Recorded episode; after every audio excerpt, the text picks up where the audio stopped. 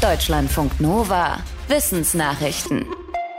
Seit 1906 hatte sie niemand mehr gesehen, aber es gibt sie doch noch, die Fernandiner Riesenschildkröte. Das hat ein Biologieteam aus den USA festgestellt. Sie hatten 2019 auf der Fernanda-Insel, die zu den Galapagos-Inseln gehört, ein weibliches Exemplar einer Riesenschildkröte gefunden, das sie keiner bekannten Art zuordnen konnten. Auf Galapagos leben mindestens 15 verschiedene Riesenschildkrötenarten, manche davon nur auf einer einzigen Insel.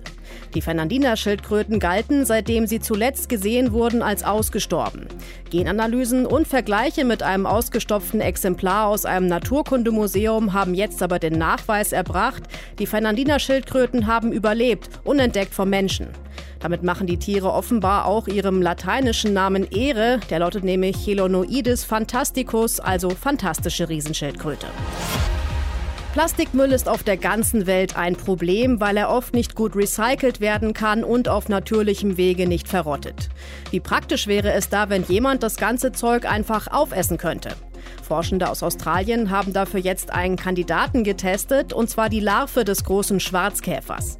Die Forschenden gaben den Larven im Labor drei Wochen lang Styropor zu fressen. Untersuchungen zeigten, dass die Tiere mit dieser Ernährung nicht nur überlebten, sondern sogar etwas Gewicht zulegen konnten.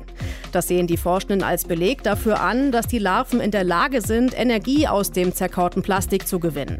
Sie untersuchten die Darmflora der Tiere und fanden dabei Gene für plastikzersetzende Enzyme.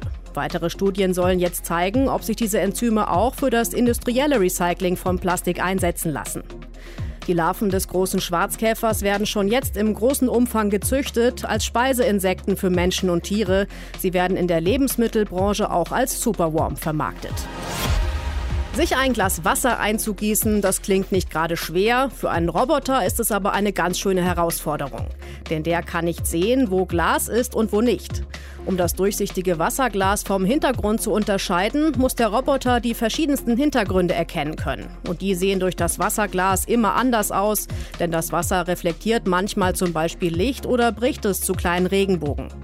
Ein Robotikexperte aus den USA hat jetzt auf einer Fachtagung eine Lösung vorgestellt.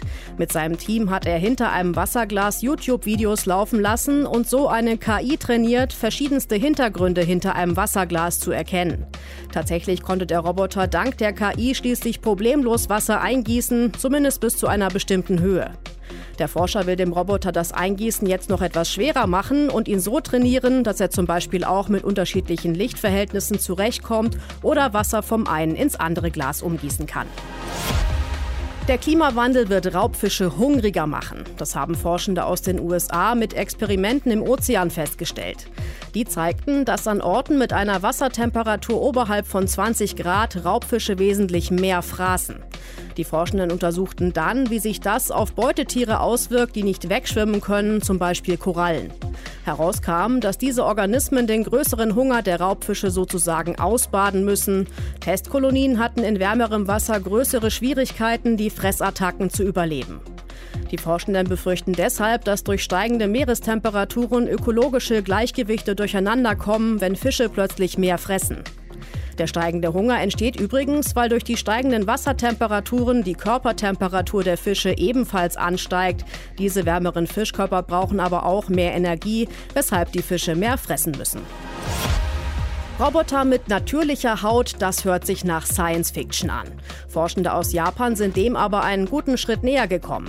Sie haben es geschafft, einen Roboterfinger mit lebendiger Haut zu überziehen.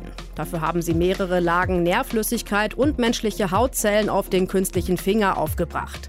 So wuchs eine Oberfläche, die aussieht und sich so anfühlt wie menschliche Haut.